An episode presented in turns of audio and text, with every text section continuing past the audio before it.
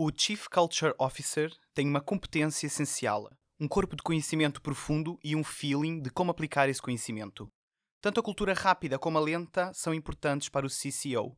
A cultura rápida é como todos os barcos na superfície do Oceano Pacífico. Podemos localizá-los, numerá-los, rastreá-los. A cultura lenta é tudo que está abaixo da superfície. É menos mapeada, muito menos visível. A cultura lenta é a metade menos conhecida da competência do CCO, mas é igualmente importante.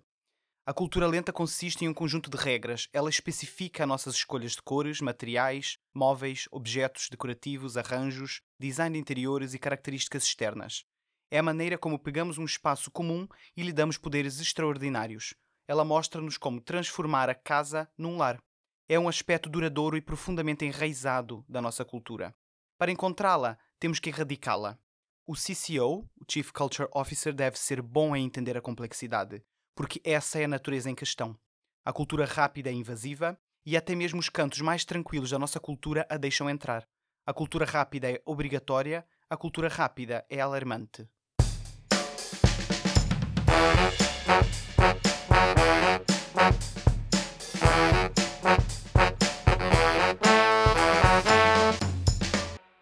Olá, bem-vindos a mais um Contracapa, podcast onde falamos de livros e leituras, realizado na Escola Superior de Educação e Ciências Sociais do Politécnico de Leiria.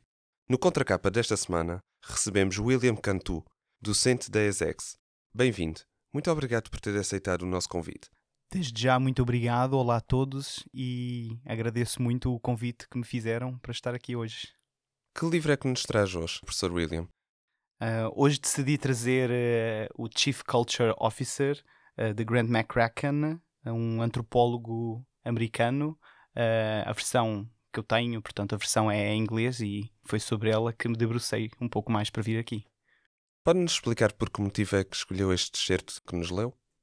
Este livro é um livro, olha, é um livro muito marcante na minha, no meu percurso académico e pessoal, porque é um livro de um, de um antropólogo que está tanto no meio profissional no seio da academia, como também no mercado.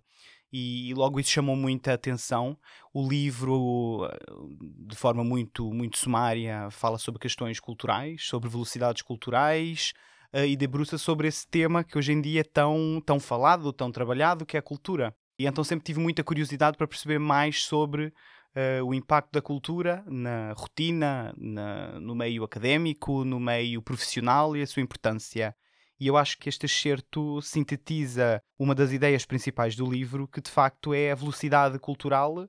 O autor fala da cultura rápida e da cultura lenta, e de facto é, é, interessante perceber como é que nós podemos ter eh, várias perspectivas sobre esse conceito que é a cultura, que toda a gente sabe o que é que é, mas de facto é muito difícil entender ou tentar definir.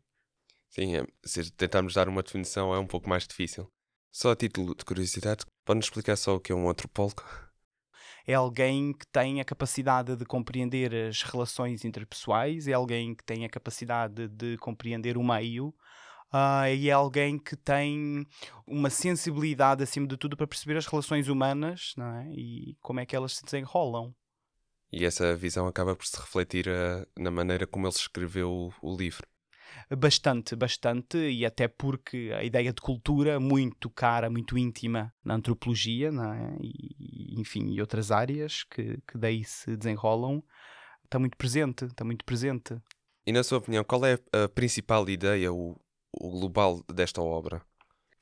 A principal ideia eu acho que fica sintetizada no próprio título. Um, o autor fala, ele propõe o Chief Culture Officer como um novo profissional um, eu gosto de ir mais além na obra, gosto de pensar que não é um, um, portanto, um título profissional, mas é uma, uma skill, não é? Portanto, é, é algo que faz parte de nós e daquilo que nós somos.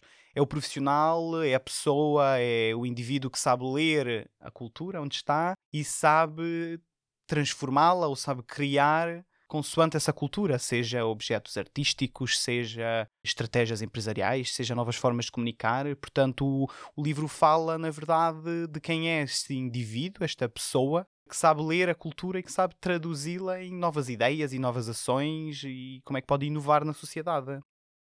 Uh, Sabe-nos explicar porque é que este livro é especial para si? É especial porque de facto foi um dos primeiros livros com que tive a oportunidade de conectar a academia com o mercado no contexto das tendências socioculturais também, que é um tema muito caro para mim e para aquilo que, que faço no meu, no meu dia a dia. Eh, esse livro acabou por eh, trazer eh, novas perspectivas de como utilizar um conhecimento muito empírico de uma forma mais prática.